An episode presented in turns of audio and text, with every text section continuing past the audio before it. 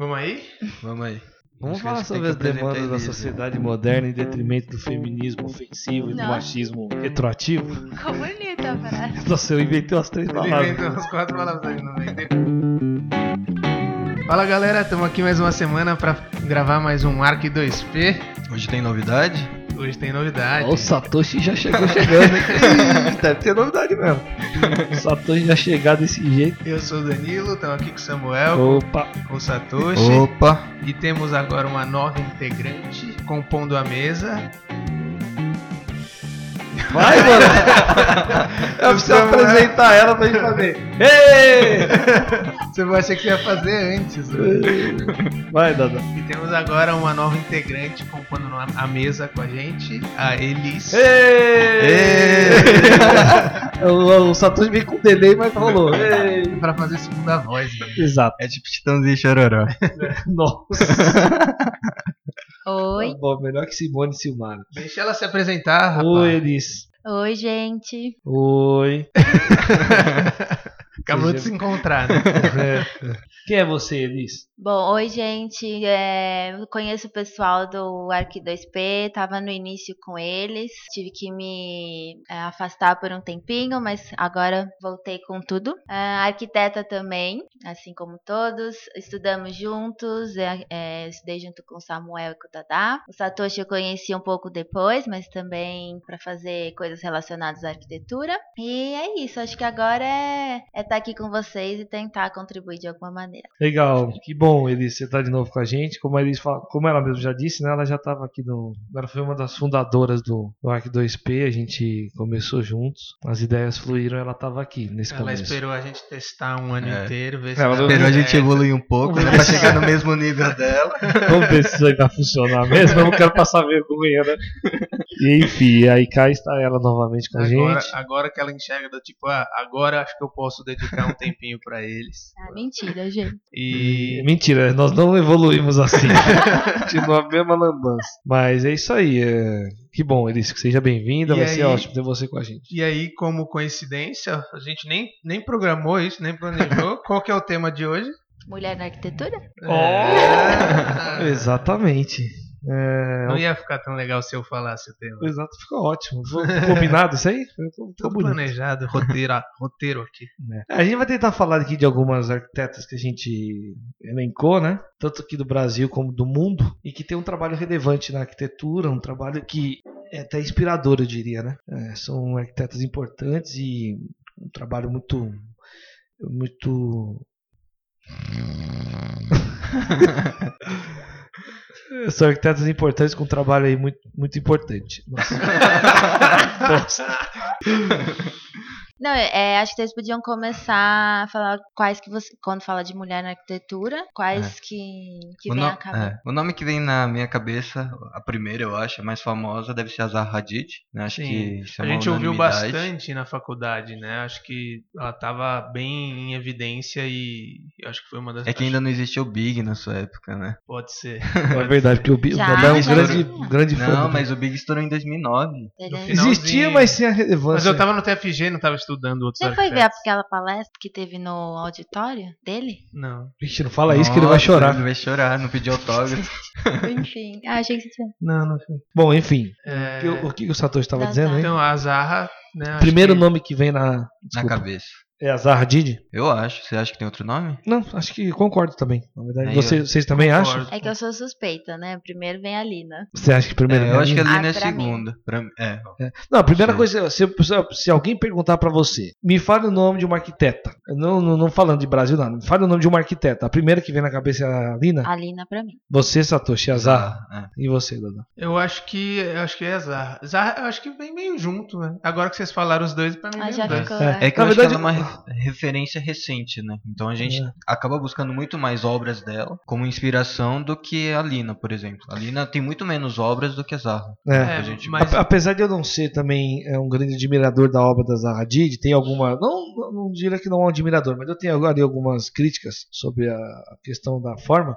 É, ela vem primeiro vem na minha mente também. Mas eu acho que é porque, tipo, é, de uma certa maneira, as obras dela, tudo que ela tem feito agora, de uma certa, dá uma, de uma certa maneira, dá uma bombardeada, assim, na, nas mídias de arquitetura, né? Então tá, tá, toda hora tem coisa dela lá. É, Inclusive porque ela tem uma é uma certa. obra diferente. É, uma vanguarda Ela ali, né? faleceu recentemente. Exatamente. Enfim, tem vários motivos que fazem com que ela seja uma espécie de trend topic na arquitetura, né? E o nome dela tá sempre no começo ali. A Zaha Hadid, a, já a Lina Bobardi, eu, eu vejo ela de uma maneira um pouco mais histórica. Ela teve uma contribuição no momento do, da, E, e eu arquitetura do enxergo a país e arquitetura tal. né? dela, pelo menos aqui no Brasil, sei lá, eu gosto mais. Igual você falou que você não é um grande apreciador da, da, das Da Zaha da Hadid, né? Eu, Eu também, Eu se- sou um, um bem apreciador da- das obras da Lina. Mesmo porque se aproxima muito mais da nossa realidade, né? Cá Entre Sim, nós. sim. né? São coisas muito mais factíveis, né? O que ela fez. Ela fez ali coisa para as pessoas Se- usarem no dia a Se dia. bem que na época, quando ela fez o MASP, aquela, aquela Já devia ser vanguarda, né? Já era, pra época, já era uma coisa diferente. né? Assim, toda a questão estrutural, né? Sim, totalmente. rompeu Aquela viga, aquele vão Você tá falando do quê? do MASP.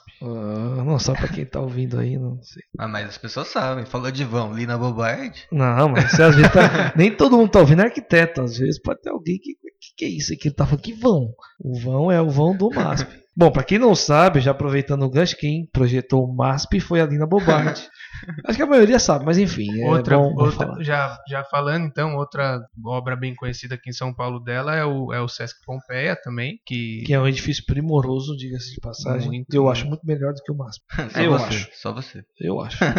mas é outro, é outro tipo opinião. de obra. É, isso é total opinião, mas é extraordinário, assim. Já estive lá algumas vezes, Sim, é realmente um edifício muito bonito e que, que inclusive funciona, né? que funciona pra caramba. Exato, é isso que eu ia Exatamente. falar, né? Desculpa. Não, você, você foi preciso, Elise. Acho que a arquitetura, uma, uma das premissas básicas dela é tem que funcionar, né? Putz, aquilo funciona demais, assim, é sensacional.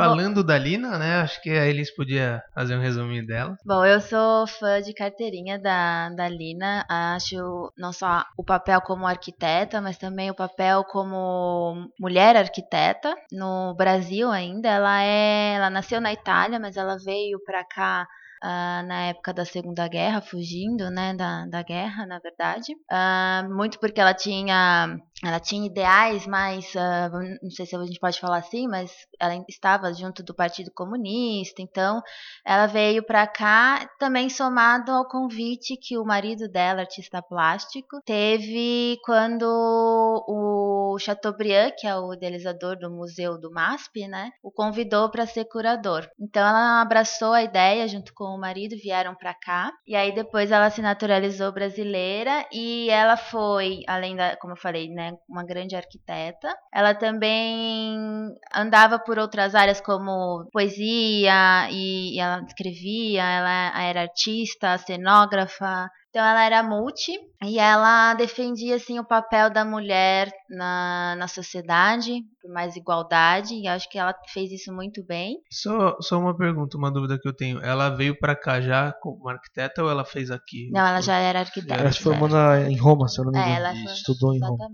Eu acho que ela é uma figura importante quando a gente fala sobre o tema de hoje, né, mulher na arquitetura, não só pelas obras, pela profissional, mas também como a mulher no sentido da, da busca pelo reconhecimento, ainda mais na época que foi, né, na, na década ali de 40, 50, e ela ter a, a posição que teve. Então, achei muito legal a postura dela e ela abraçou essa oportunidade que ela teve como profissional e como mulher na sociedade. É isso aí, ela teve um papel importante sim. E na arquitetura, ela deixou, obviamente, um legado bem expressivo, né? Tendo algumas obras principais aqui em São Paulo, se eu não me engano, só em São Paulo. Não tenho nem certeza se ela fez alguma coisa fora daqui. Poderia destacar aqui os quatro, né? Que é o Teatro Oficina, o MASP, o Sesc eh, Pompeia e aquela Casa de Vidro. Eu acho que são esses quatro mais importantes. Dando destaque aí, ao meu ver, ao Sesc Pompeia e ao MASP, por virar um ícone da cidade, né? Mas eh, o Sesc Pompeia, inclusive, é uma coisa super visitável. Está lá aberto, funcionando a 100%. E para quem se interessar, vale muito a pena visitar. É uma aula de arquitetura aquilo ali. Inclusive, carrega em si ali uma, uma característica muito forte dela, que é o brutalismo né, da obra dela, né? E aquela coisa nua e crua mesmo, mostrando ali as, as, a forma da madeira, como foi feito o concreto, aquela coisa toda escancarada, assim. E é interessante, aquilo ali incrustado no meio da cidade, em volta hoje tem um monte de prédio marronzinho, aquela coisinha toda, e aquela coisa de concreto grande ali, enfiada ali, mas que não pesa, né? É, é elegante, é, conversa com a cidade, e, de, e Ao sendo... mesmo tempo o brutalismo, mas ao mesmo tempo com muitas formas Delicado, orgânicas, né? Também janelas com formatos orgânicos e É. bem, muito bem, bem pensado e funciona muito bem. E sendo É. até meio redundante aqui, funciona. Esse pra mim é o melhor de tudo. É, é, é interessante a história do, do projeto do Sesc, porque é parte dele lá era uma antiga fábrica e depois teve também somado a parte de reaproveitar ali o espaço da fábrica também a construção daquele edifício mais alto, né? E que é o das janelas que o, que o Danilo acabou de falar. Onde ficam as piscinas, se não me engano, algumas Isso, quadras, né? Isso, isso. E é muito interessante porque ela realmente conta que ela, quando chegou naquele espaço, viu um grande potencial, mesmo que antes era uma fábrica. E ela fez o que hoje em dia a gente chama né, de projetar realmente pro, pro usuário, que ela foi vendo onde as pessoas ficavam, então ela foi sentindo a fluidez ali do, do local, e aí que ela começou a projetar, e eu acho que talvez um dos grandes motivos dele ser o que é e até hoje funcionar é isso, ela realmente conseguiu captar Ela projetou do jeito que já funcionava. né? exatamente, captar o A que as essência, pessoas o que as pessoas buscavam ali, né? Mas é que é um pensamento dela isso, né? Sim, total Ela fala dela. muito do a construção não termina ali quando, quando a gente coloca o último bloco, né? Entrega Ela fala que a, é, ela fala que a obra termina quando as pessoas começam a usar o espaço. Aí sim a obra está acabada. Eu, quando eu era mais novo, vou aproveitar e contar um caos. Ixi. Quando eu era mais novo, no meu irmão, eu era bem mais novo. Antes, da- antes de pensar em arquitetura, acho que eu nem pensava. Acho que meus pais queriam se livrar um pouquinho de mim e do meu irmão no, no final de semana, no sábado ou no domingo, sei lá, acho que era domingo. E aí a gente, eu, eu fui fazer um curso com meu irmão lá, todo domingo de manhã, de história em quadrinho. E a gente aprende, tipo, e era gra- acho que era grátis, ou não, não era grátis, mas era tipo 15 É reais por é. mês, assim. E eu lembro que eu conheci, eu conheci o Sesc assim, e depois, quando eu fui estudar, pensar em arquitetura, que eu fui estudar realmente o espaço, mas é realmente é uma coisa que é um lugar que me chamava a atenção porque todos os espaços eram muito bem pensados, sabe? E esse espaço, só mais um- uma observação, também ele traz muito do, de outra questão que a Lina buscava, que era do reconhecimento da cultura brasileira, né? Então lá é muito é, notável esse, essa preocupação dela e, e o quanto ela lutou por isso. Então ela, ela realmente queria divulgar essa cultura, o folclore brasileiro, o artesanato, enfim, é ali dentre outros do- dos projetos dela, mas ali também é muito claro essa, essa visão e essa intenção dela. Bom, e a segunda, a segunda para mim, claro, é a Zarra, a primeira que vem à mente de vocês, muito pelo que o Samuel falou mesmo, ela é a mais recente, talvez até foi a primeira mulher a receber o prêmio, né, do Prix, O Prisk. Prisk. o Prisk, não, o Pritzker, daquela lojinha que vende doce lá, né? Pritz, Pritz. Prisk tem uma loja que chama isso? Prisk. Tem. Como é que é aquela loja? Pritz? Não Pritz? sei. Não conheço. Ah, no Pretzels. Pretzels. Ah, nossa, Achei que era Springles. Nossa. eu Se quiserem patrocinar, né?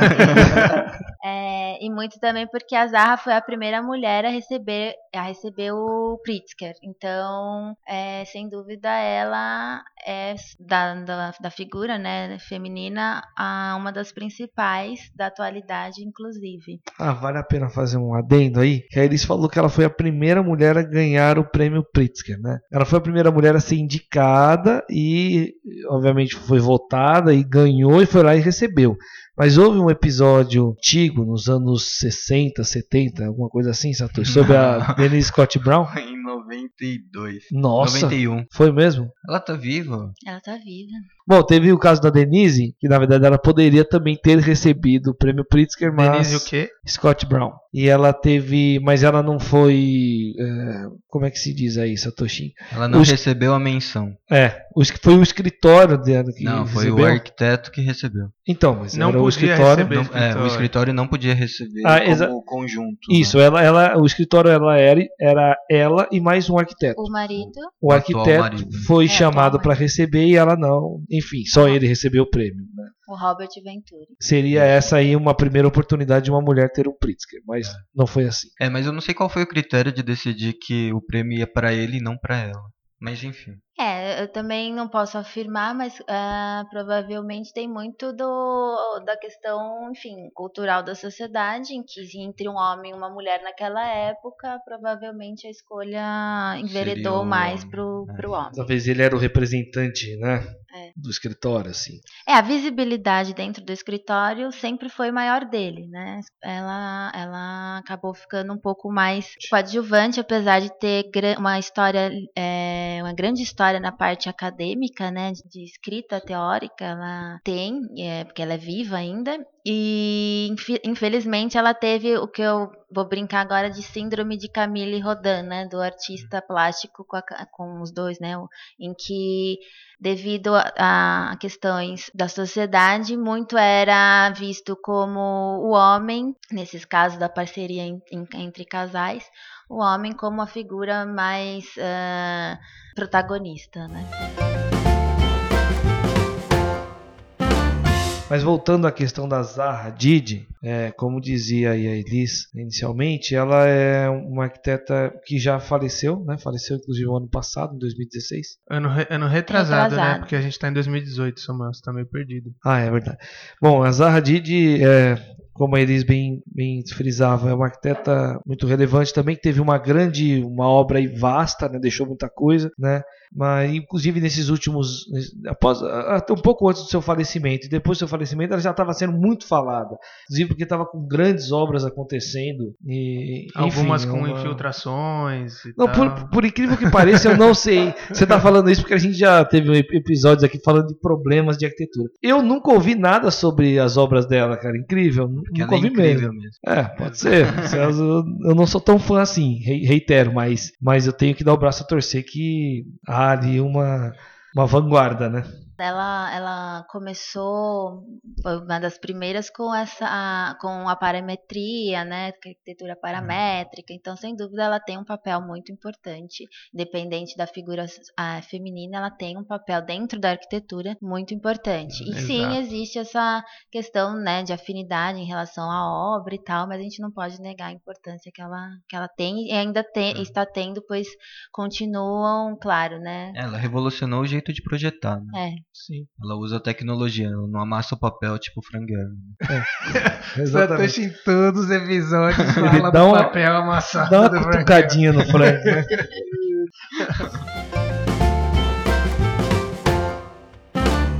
Mas a Zaha, ela era, iraque, ela era iraquiana, né? Nascida no Iraque, mas ela foi radicada mesmo na Inglaterra. O seu escritório, que ainda está desenvolvendo trabalhos, é lá. Ela dava aulas, inclusive, em universidades lá. Enfim, a vida dela, o profissional, eu acho que começou ali, né? E se difundiu depois para o mundo, com muitas obras, inclusive em lugares onde outros arquitetos não alcançaram. Inclusive por, por, por ser país com regime muito fechado. Daí eu falo ali daqueles países do Oriente Médio mesmo, né?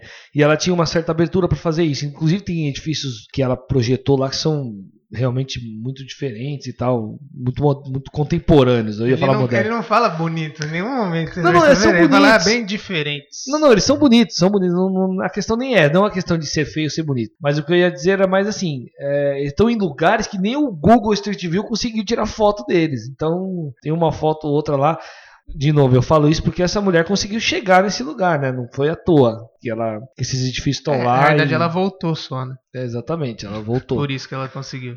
É, e, eu acho que também tá em destaque, porque, como o Samuel falou, que normalmente tá, tá lá nos trending topics ali, porque são, são obras que realmente chamam muita atenção, mesmo de quem não, não entende de arquitetura, vamos ou de quem não é da área de arquitetura, porque realmente é algo diferente do que está acostumado, né? Por exemplo, a gente valoriza o MASP porque a gente entende, a gente estudou, a gente sabe é, a importância dele, da pra época e por que que foi projetado daquela forma. E, uma pessoa talvez leiga na área da arquitetura, ela entende que é um vão grande, ela não entende o conceito do negócio, né? E quando numa, numa obra que é muito estética como o dela, né, que usa tecnologia para fazer é, coisas estéticas diferentes, chamam atenção também para pessoas que não, não pensam em arquitetura ou que não gostam tanto de arquitetura. E, e eu acho que é por isso que ele acaba atingindo muita gente, né? Na, e, e virar o trending topics, como o Samuel falou. É, e ela esteve é, também muito é, em vista por, pelas Olimpíadas de Londres, né? Em que ela teve projetos ali Exato. também.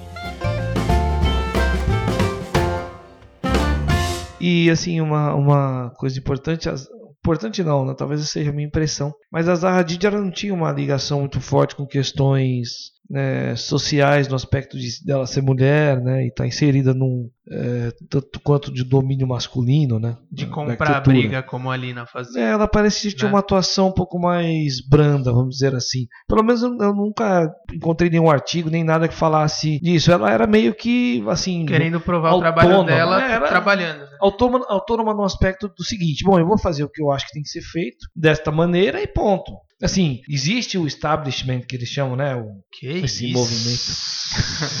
este movimento já que, que, que, que meio que formata todas as coisas na sociedade ali, e os homens estão dominando aquilo. Ela falou, eu, eu tem uma frase dela rápida, que é bem curta, assim, que ela fala, eu, eu não sou contra o establishment por si só. Ou seja, eu sei que ele tá aí, ele existe, e tá bom. Mas eu vou, vou fazer as minhas coisas. Ele não vai me impedir, não vai me, me minorar por isso, né?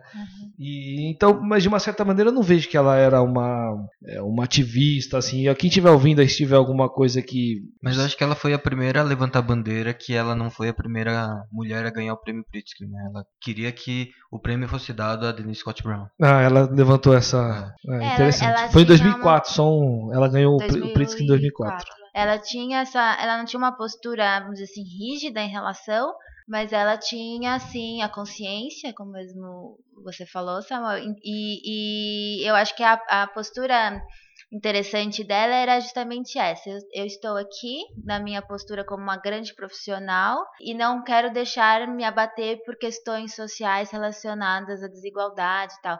Não que ela, eh, que ela tenha. Ela não era eh, uma reacionária, né? é, ela não, ela- não que ela tenha dado as costas a, a- a- ao tema, enfim, Ela mas não queria ficar sentada chorando porque talvez ela, Ela- tivesse ela- tido menos oportunidades. Ela agarrava a oportunidade que É. ela tinha e fazia Ela o que ela agiu, fazia. né? Não, eu, eu acho uma, uma posição bastante digna, assim, sinceramente. É, tá, o- acho que o maior, o maior exemplo, talvez a maior lição de tudo isso, que mostra pra nós, né? É, não é uma questão de ela lutou, não lutou pelos direitos, ela era feminista ou não era. O que, o que, qual que é o papel de um arquiteto? É produzir o seu trabalho, produzir com efeito, né, coisas importantes para a sociedade, no âmbito da construção, enfim, do que seja qual o foco dele. E isso ela fez muito bem. Tá aí a obra dela aí para quem quiser ver, quem quiser visitar, quem quiser entrar, funcionando, virou referência para muitos arquitetos no mundo e ponto. Acho que é isso que é, mais, é a nossa discussão, inclusive, é em cima disso, né? Da, da, da eficiência do trabalho desses, desses arquitetos. No caso aqui, especificamente mulheres hoje. E aí eu acho que eu acho que uma coisa que a gente podia pensar aqui, ou discutir, ou não também, que vocês que sabem, mas é justamente. Ah, então já que você deu a opção, não. acho, é isso. É, eu acho que a gente podia pensar. Tipo, a gente fez um, um tema aqui de arquitetas, né, mulheres, ar- mulheres na arquitetura, e a gente acabou falando por enquanto de duas, assim, né? Então. Não, é, tem uma importante que eu ia falar agora. Não, não, mas o que eu quero dizer é justamente quantos episódios aqui a gente não falou de inúmeros arquitetos homens e aonde estão essas arquitetas mulheres que a gente, por enquanto, em um programa a gente falou de duas e que são conhecidas mundialmente e tal, então é uma pergunta. Uma tá aqui, né? Eu não sei, eu, eu, não, eu não sei responder. A sua pergunta, na verdade, para ser para deixar ela mais clara, é por que, que tem só isso de arquiteta mulher e um montão de arquitetos homens Renomados, né? com, é, com uma produção relevante no mundo, né? Sinceramente, acho que envolve vários fatores, eu diria, né? Alguns um pouco mais, um pouco mais escancarados, outros menos, né? Mas é uma resposta que eu não consigo te dar com precisão. Mas acho que é aquela conversa, aquela. Se isso fosse uma prova, você ia tirar zero. Porque você Não, tentou não tem enrolar e você não. Não, não tem problema, mas eu não dei a resposta, eu realmente não sei. É, eu acho que é Eu a relação ia- íntima com o papel da mulher na, na sociedade, né? Na questão do, da busca pelos direitos e tudo mais. Então a gente não tem como, quando a gente fala de mulher, seja na arquitetura ou em qualquer outra profissão, a gente não tem como não tocar nesse assunto, né? No assunto da, da- do papel da mulher na sociedade É, em qualquer profissão, né? Não é em só na qualquer arquitetura. profissão, exatamente. Então, assim, hoje em dia a gente consegue sim elencar o número de mulheres, né? A gente encontra listas na internet, as 20 mulheres, as 20 arquitetas mais famosas, enfim, que ficam ali no eixo, né, entre Europa, Estados Unidos e tal. Mas eu acho que a questão é muito de como a mulher foi vista durante muitos anos perante a sociedade e que isso implicou na profissão dela, como no caso aqui de, de arquiteta. E sim, é, é uma mudança que a gente está passando. Eu acho que hoje a gente encontra uma maioria de profissionais falando aqui no Brasil, né? Segundo o Conselho de Arquitetura e Urbanismo, é, em quantidade registradas, a maioria são mulheres, são 62% contra 38%. De novo, registrados, né? Pode- esse número pode mudar devido ao número de pessoas que não são registradas pelo conselho. Mas o que eu quero dizer é que a oportunidade das mulheres à educação, ela tem, é, isso é uma coisa muito recente. É, é, você tinha passado o número pra gente offline aqui. Uhum. É, quando foi a primeira arquiteta a se formar? No É. ar- arquiteta, né? Em 1894, a americana é, Marion Gri- Griffin, né, que se formou, foi graduada pelo MIT em 1894. Então é, é, é É muito recente, recente. É né? recente. Nós temos aí, como a gente já comentou, da Scott Brown, entre outros profissionais arquitetos que trabalharam com arquitetos renomados aí que a gente já, já ouve muito sobre nos próprios podcasts. Mas é essa figura mesmo, em que elas ficam ficavam, e a gente espera que esse, esse mindset continue, começou e continue mudando, porque ficavam assim no, no, no- como é, coadjuvantes, em que o protagonismo estava, na sua maioria, com os profissionais do sexo masculino. Então, acho que a, a sua pergunta, ela não tem como a gente não trazer isso para uma questão muito da Social, né? sociedade, é, da, da característica que foi tomado a figura feminina e que a, a gente acredita que isso tem é, mudado. Tem pesquisas aí que diz que daqui só 70, 80, desculpa, não re- me recordo exatamente, mas é entre 70 e 80 anos daqui para frente que realmente vai existir uma igualdade, uma, uma igualdade de eh, gênero, né? Então, é, a luta é recente, a luta no sentido, né, sem do- do- dos direitos das mulheres, e eu acho que é isso que a gente pode repensar, assim, nas atitudes, de como encarar uma profissional, enfim, é, é um tema complexo, né, que a gente... Sim, sim, sim. Foi por isso que eu falei que eu não teria condições de responder. Você ficou com preguiça de responder, então. É, é acho que a Elis falou bastante aí. Mas vamos partir para nossa próxima arquiteta aí, que ela é, eu acho uma muito legal também. Já ganhou o Pritzker. Satoshi, você tá mais ligado, você tá mais no âmbito oriental aí. Quem é ela? Quem é ela? Tadinha. É a Kazuya Sejima, né? ela é sócia com do Saná, com o arquiteto Ryui Nishizawa.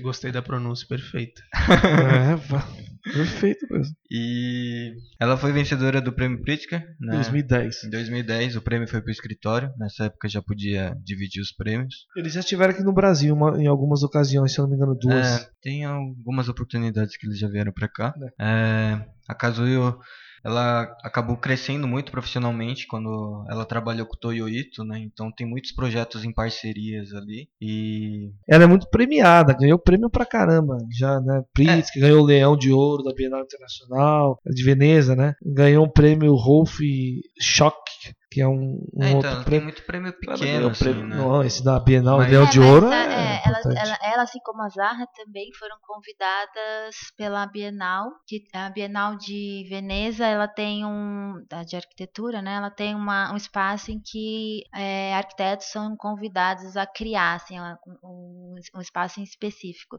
E ela e a, e a Zarra foram convidadas. Então, mais uma vez, assim, é, o reconhecimento do, do trabalho delas foi através desse convite também. Eu acho que fa falando da, da Kazuyo, é, um pouco das obras né, dela, eu acho que não dá para falar dela sozinha. Aí, quando, quando a gente vai falar das obras, vai falar também do Tá falando do escritório, do Saná, né? Então tem o sócio dela embutido na conta aí. Mas é, ela teve Você aqui. Você tá no... menosprezando o cara. Não, não, não tô menosprezando, não, pelo contrário. Na verdade, nesse escritório ela, ela, ela é, é então, exatamente. Eu, já, eu... eu ia falar isso. Ela não protagonista, protagonista no sentido de ela ter mais importância sobre a autoria dos projetos. Mas ela dá uma comandada no japonesinho. Assim. É que ela é mais Porque velha. teve uma vez eles estiveram aqui no Brasil. Nossa, e... velho, essa história eu não sei, não. Não, essa história eu tô dando em primeira mão aqui, hein? É verdade, é verdade. Eu lembro que tinha, um, é, tinha uma amiga que estudava na USP na ocasião e ela e a, o Saná, né? Veio fazer uma. Eu não sei se eles vieram fazer uma palestra, alguma coisa ali no, no centro Ryotaki, ali, Tomiotaki. Instituto, Tomiotaki. E eu lembro que essa minha amiga tava meio em contato direto, que era o pessoal da USP que tava organizando e tal, e ela falava que a japonesinha comandava o japonesinho. Mesmo assim. tipo, agora não, vai pra lá. E tá, é umas coisas meio assim, meio engraçadas. Eu lembro que ela falou isso pra mim, eu não acredito. Ela falou, é, meu, o japonesinho é comandado. Mas não sei, na arquitetura ele, ele, ele que domina, né? Mas de repente é questão de hierarquia, né? Porque Mas ela é, era chefe dele. Pode né? ser, pode ser, pode ser. E depois eles viraram sócio posteriormente. É. Ele é, É. mais novo. Na verdade, os dois, é, os dois trabalharam com o Toyo Ito, né? Só que na, na oportunidade, quando ela saiu, ele veio junto para montar o escritório. É, e aí, mas enfim, é, então acho que ela tem uma certa, né, um certo, como é que você falou aí, uma autoridade, né? Mas enfim, isso em Ainda mais nada numa cultura japonesa que tá ali o respeito de hierarquia sempre vai existir. pela né? questão da, da idade, né, Por principalmente. mais que discorda ali, discorde com, com o pensamento, vai haver o respeito. É, e era bem por aí mesmo, ele era super, né, não se atrevia a responder a japonês. senhora, senhora! Não era bem assim, era sim, senhora, senhora. e aí, enfim, mas ela, mas é, isso é só um, isso é só uma, O Toyo Ito ganhou o prêmio Pritzker? uma, hã? O Toyo Ito chegou a ganhar o prêmio Pritzker? Rapaz, uma boa Você pergunta. deveria Acho ouvir o nosso sim, podcast do Pritz. Eu não me lembro.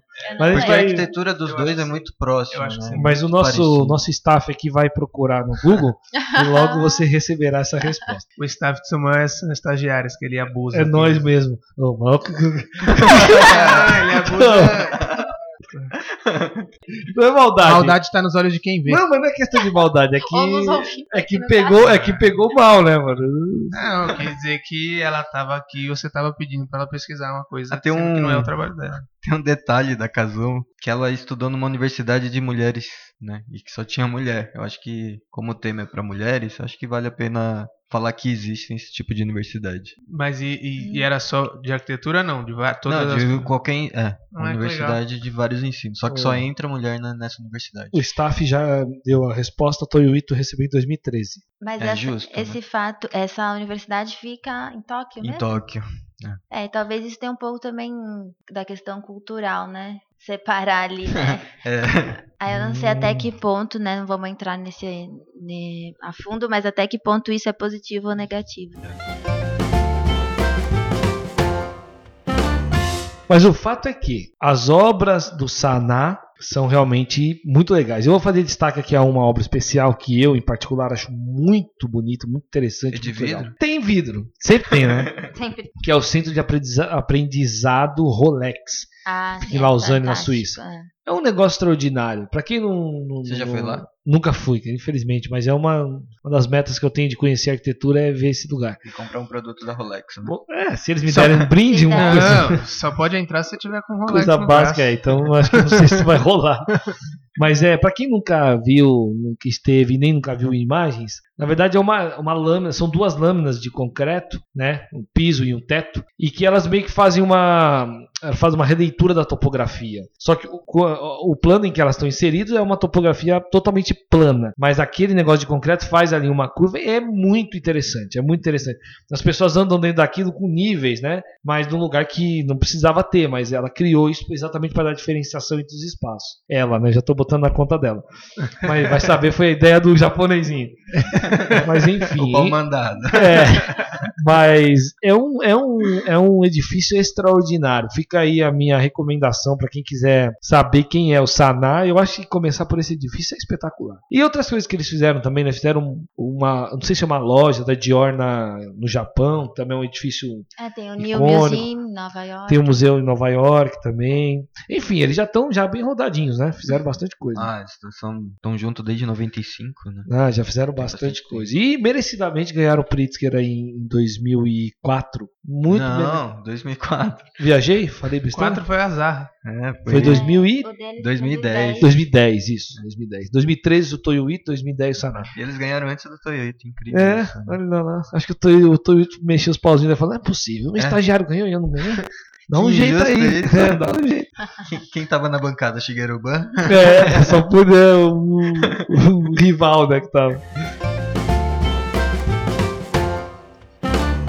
Aí uma outra, uma outra curiosidade, é tão curiosidade quanto aquela que eu falei da, dela comandar o japonesinho, né? é, essa, essa, é uma curiosidade mais, mais importante, eu diria mais relevante. Ela tem uma forte. E ela não, eu acho que o escritório tem uma forte inspiração nas obras do Niemeyer. Inclusive essa obra do, do Rolex, e tem uma outra também que eu não tô lembrando, que também é uma coisa com os buracos, assim, uma marquise, né? Foram, de uma certa maneira, inspirados, isso foi ela que falou. Foi inspirado na marquise aqui do Ibirapuera. Como referência. É. é na verdade, o Toyoito também já vem com esses traços do modernismo mais orgânico, né? É. Tanto. E eles citam eles o Niemeyer. Um é, eles quebram um pouco aquela, aquela coisa rígida do Tadal, né? Do É. Tadal Ando, que é, é muito duro, né? Ele trabalha sempre com ângulos retos. Uma vez ou outra põe um ângulo ali, mas sem trabalhar muito com curvas, né? E aí essa nova geração, nova, né? Nem são tão novos assim. Essa mas geração. Eles, é, essa geração tenta trazer um pouco mais de, de movimento, né? Que faltava pro japonês ali. Tirar um pouco É. o peso Até com porque se você pegar desde orgânico. a arquitetura antiga do Japão, é tudo muito reto, né? Tudo modular, né? Você pega aqueles palácios imperiais lá, é tudo modulado, né? Simétrico. É. Tanto que o modernismo tem muita inspiração de- dessa arquitetura, né? É isso aí. E eles têm essa influência no, do Niemeyer, na arquitetura brasileira. E eles falam isso abertamente. Já ouvi alguns pronunciamentos dela sobre esse aspecto aí. Enfim, essa é a Kazui Sejima, sócia do Saná. né, Do japonesinho, né? E vamos falar o nome do japonesinho também, Satoshi, coitado. cara. Fala aí. Ah, não- aquela pronúncia que você fez é. Eu não consigo. Que é o É Ryu Nishizawa. Ryu. Ryu é tipo o Ryu do Street Fighter. É, é de dragão. Ah, é mesmo? Olha, é isso aí, o Satoshi é o nosso oriental aqui, desvendando os mistérios. A gente, aliás, deu, deu apelido para todos os arquitetos que a gente já falou, e nem para os arquitetos a gente não deu nenhum, nenhum apelido, né? Não, questão É de respeito. respeito, né? Ué, mas Mas ali o, nem o homem você apelido. pode respeitar. Ali nem apelido. É, arqui, é Arquilina. É. Eu chamo, ela, Arquilina? eu chamo ela de Lina Bo. Helena Boa, Não, mas o sobrenome dela é só Boa mesmo. O Bard veio do Pietro, É, que era marido. é, pode dar, pode dar apelido. Vamos, é só porque é mulher. Vamos deixar os apelidos pra Elise, então. Elisa, Zaha, você chamaria ela do quê? Zaha Habibs? Ah, boa, boa. Eu sugeri um, né? Já vimos que o Samuka não gosta das aulas. Não, não dá pra comparar a obra dela com as obras do Habibs, não. Ela Aí, tá muito a, pra Sc- a frente. Scott podia ser a marronzinha. Denise Scott Marrom. E a, a gente já falou aqui da Denise, mas vamos falar. A gente falou muito sucintamente, né? Agora que a gente acabou da, da Kazuyo, falamos da Lina, da Kazuyo e da Zaha, a quarta pessoa aqui da, da nossa lista de arquitetas né, que nós elegemos aqui é a Denise Scott Brown. Vou fazer uma pergunta. Se Faça. vocês fossem o marido dela, vocês iriam lá receber o prêmio? Uh, uma boa pergunta, hein, Satoshi? E é com essa pergunta E aí, que a gente. É uma pergunta. Por- é Porque assim, eu- eu- eu- vocês me corrigem se eu estiver errado. A gente não tem convicção sobre o motivo pelo qual ela não foi receber ter sido realmente uma segregação por gênero, né? Eu não tenho certeza se é isso. A gente tem essa certeza? Vocês podem aferir isso aí ou não? Não, certeza, certeza a gente não Tipo, tem. Poderia ter havido algum outro motivo pelo qual ela não foi, que não era esse? Ela poderia ter ido se. se... Mas, que, mas que, que criou um climão, criou. É, então, é, é isso que eu quero saber. Eu não, eu não- tenho essa certeza. mas se Criou, alguém tanto é que a Zarra informação- retomou o assunto quando ela. É verdade, a Zarra, se a Zarra, a Zarra não te- retomaria esse assunto gratuitamente, né? É, mas eu- sobre a pergunta do Satoshi, eu acho que na real deve- eles devem ter conversado pra caramba, né? Se Obrigado. você for, eu não olho mais na sua cara. Né? Ou não, deve ter tipo aquele trocado de ideia, tipo, não, o trabalho é nosso, recebe por nós, mas eu não vou, sabe? Eu não fui convidado. ou- não sei, deve, deve ter rolado alguma conversa pra ele ter ido. né? É porque o prêmio não foi pro escritório, né? Escolheu o profissional. Mas é a obra, né? A- de acordo Não, com é a pela obra. obra, É pela é. obra, a obra ele Mas não fez o nome, sozinho. é, quem foi nomeado. Mas de Quem recebeu o convite ali por carta. Foi ele. É, mas eu, é, isso aí vai, vai muito uma questão pessoal do cara também, né? Como ele via isso aí, né? E como Isso. ele apresentou na hora também, né? Eu não sei dizer como que. Ele agradeceu É, minha mãe, não meu pai, a Sasha. Não, a questão é, exi- é- é- existe sim é, essa questão da postura dele, do Venturi, na hora da, de aceitar, de ir lá, enfim, da postura do próprio da organização, de quando tomaram a decisão, enfim. Eu, particularmente, acho que ficou uma coisa, uma, uma imagem ruim para o prêmio a partir desse momento, quando, quando porque é nítido, é, trabalha de ambos, entendeu? Não é que ele fazia coisas e ela fazia outras coisas. Eles faziam isso em conjunto, né? E aí você ter que escolher um, né? Você pode falar assim, ah, então eu ia escolher ela. Então, não, não, eu acho que em si é um trabalho em conjunto entre Os os, dois dois. merecem. Os dois merecem. Eu, eu, eu não vejo como uma coisa negativa ele ter ido receber. Pra mim, o negativo seria é, ele receber e não tocar nesse assunto. Fingir que isso não aconteceu. Quer dizer, o, o fato né, de ele de estar sendo preterido, a mulher está sendo preterida em relação a ele. Pra mim, o mais interessante, aí você perguntou o que, que você faria, né? Eu iria, receberia o prêmio e falava lá. Ó, Isso esse aqui prêmio não é aqui. meu. É, Não é só é meu. tanto meu quanto da minha esposa que não está aqui porque foi segregada. Pá, pá, pá, pá. Pronto. Agora, o fato de dela ter ido não desmerece o prêmio que ele também recebe. Afinal, ele também. Né? Não, então não vamos dar pra ninguém, esquece. Não vamos... Não merece. Eu acho que o cara tinha que ir lá e, e botar na roda e falar: ó, é isso, é isso, é isso. Os caras, todo mundo ficar com cara de panaca lá. Beleza. Né? Plantaram, colheram. Pronto. Hoje Oi? rola um negócio de tipo um baixo assinado pra ela receber o prêmio, né? Ah, é?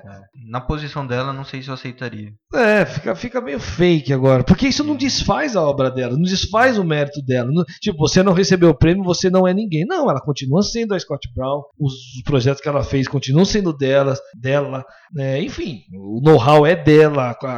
Esse reconhecimento, na verdade, é o que eu acho que é o que eles falou. Na verdade, fica mais feio pro prêmio que não reconhece do que necessariamente. Tentar dar um prêmio agora meio de quina, eu acho que é pior até. né? Bom, então, falando um pouco da, da invisibilidade da mulher aí, do, da Denise, por exemplo, a gente podia tocar no, nos movimentos que têm surgido nos últimos anos aqui no Brasil, que é a pessoal das arquitetas invisíveis. Elas são de Brasília, são cinco profissionais, e são cinco arquitetas que se juntaram ali mais com, com esse intuito de questionar mesmo, né? Onde está as, as mulheres arquitetas, né? O que a gente tentou, pelo menos, conversar aqui. E aí elas começaram a trazer alguns dados do que eles já trouxe, por exemplo, que existem mais arquitetas mulheres hoje do que homens. A questão da remuneração do, do homem ser maior tendo o mesmo cargo que a mulher. É, porque as mulheres na faixa na faixa etária ali de 25 até uns 35 tem mais dificuldade de estar inserida no mercado por causa da maternidade.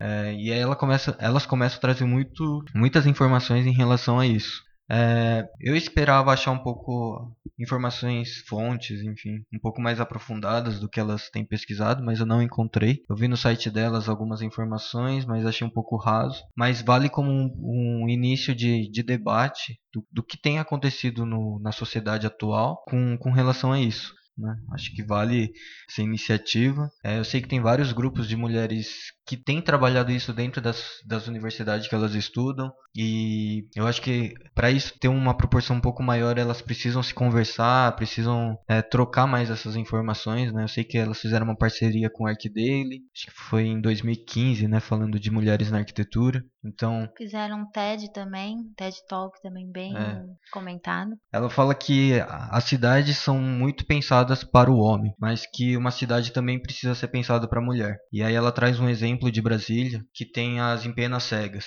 Né? E ela fala que para a mulher à noite andar numa cidade que a arquitetura tem esse essa postura é muito mais perigoso para a mulher. E aí ela fala muito da questão do que as cidades são muito pensadas para os homens. Não sei o que vocês acham sobre isso. Discordo categoricamente, mas segue aí. Eu concordo e tem uma, uh, uma jornalista americana, Jane Jacobs, que a gente, como estudante, até pelo menos durante a faculdade, leu o livro dela, que é muito importante, que ela fala que a cidade ela tem, ela é segura quando tem pessoas na, na rua, né? Uma das grandes frases dela. E eu acho que sim, a, a cidade com essas grandes empenas, de certa maneira, se torna um pouco uh, voltada para o interior e que não incentiva não só as mulheres, como os homens também a caminhar, e infelizmente as mulheres acabam sendo um pouco mais prejudicadas, vamos dizer assim. É, a minha discordância está no, ponto, no aspecto de. Eu não vou nem, na verdade, citar ninguém nem nada, vou falar por um aspecto prático, né, de vivência. Né. Eu acho que essa questão que ela colocou aí, falando especificamente do negócio da empena, essa coisa que ela colocou, na verdade, me parece que ela está pegando um outro problema crônico da cidade e usando como subterfúgio para poder arranjar um, um motivo, né? Para é, como é que fala, para fragilizar a mulher nesse aspecto. Eu não entendo que isso atua mais na mulher do que no homem ou em qualquer outra pessoa. O fato de uma mulher sofrer mais num lugar uma pena no escuro, o homem pode ser assaltado ali também igualmente. Né? Claro, existe a fragilidade da mulher de ser estuprada e tal. Mas o que eu quero dizer é o seguinte: é que isso para mim é uma questão que de vem antes da arquitetura. É uma questão de segurança. segurança. Como é que faz na Europa? Tem um monte de pena cega lá, funciona, as pessoas andam. É porque a coisa, eu digo na Europa, generalizei, mas assim, vamos falar em países onde as coisas funcionam direitinho, o índice de Segura. criminalidade é aceitável, né? Eu acho que aceitável também não é a palavra, é tolerável, né? E como é que faz? Eu acho que a arquitetura não determina isso. Né? E mesmo porque a gente está falando das empenas cegas de Brasília, é, Brasília é um lugar onde, inclusive, não tem coisa colada um no outro. Os, os edifícios estão espaçados. Então, mais um motivo ainda para que eu não entenda isso como realmente um problema que vai fazer com que a mulher seja mais fragilizada. O que ele Agora, foi projetado para o homem e é, deixou a mulher de lado. Exatamente. Agora, se você colocar, putz, neste aspecto, na, na, conjuntura brasileira, na conjuntura da cidade, por ter uma, uma questão de criminalidade muito avançada, muito desenvolvida e tal, a mulher fica mais fragilizada, aí ok. Mas eh, aí eu, eu discordo só da questão da arquitetura ter esse, esse, esse limitador, entendeu? Ela prejudica a mulher e facilita para o homem, ou tipo, foi projetado. Isso, isso não, não, torna mais. Ele já, não já torna seria... menos ou mais perigoso. É, é o fato exatamente. de ter uma empena ou não ter uma empena num lugar escuro. O que torna perigoso ser complicado é, é a questão da é segurança. Que tem gente ali que não, não é. não está sendo exortada, né, não está sendo corrigida e está praticando coisa errada. Ele podia fazer isso na luz em qualquer lugar. Mas aí pega isso como subterfúgio para botar na conta da arquitetura. Eu não concordo quando ela, quando ela coloca, eu pelo menos eu entendo dessa maneira, quando ela coloca a arquitetura, porque sim, ela é responsável pelo né, urbanismo, a arquitetura é responsável ali pelo como a cidade, é, a cidade, é né? pensada e quando pensada assim para uma maior segurança, existem alguns fatores, já pensando então no nosso, é, nas nossas condições aqui, né, no, no Brasil. Então acho que é nesse sentido que ela quer dizer, só que é o que eu entendo mais também é o fato de que talvez ah, uma coisa é você fazer parte desse, dessa situação em que nós nos encontramos relacionados à segurança e que certamente quando um homem é, pensa nesse, no, no, num projeto ou no, numa questão de um projeto urbanístico, enfim, ele tem é, certos é, conceitos que são intrínsecos a ele e que é da, da vivência dele. E que a gente não pode negar que uma mulher tem uma outra questão de como se relaciona relacionar com a cidade devido a essas questões, né, que a gente está falando de segurança. Então, acho que é nisso que ela quer dizer. A mulher também tem esse papel na hora de trazer, uma vez que a, a cidade é pensada para ambos, o que, que ela pode agregar nesse sentido. acho que é um pouco nisso que ela tentou entrar, entendeu? Pelo menos é como eu enxergo.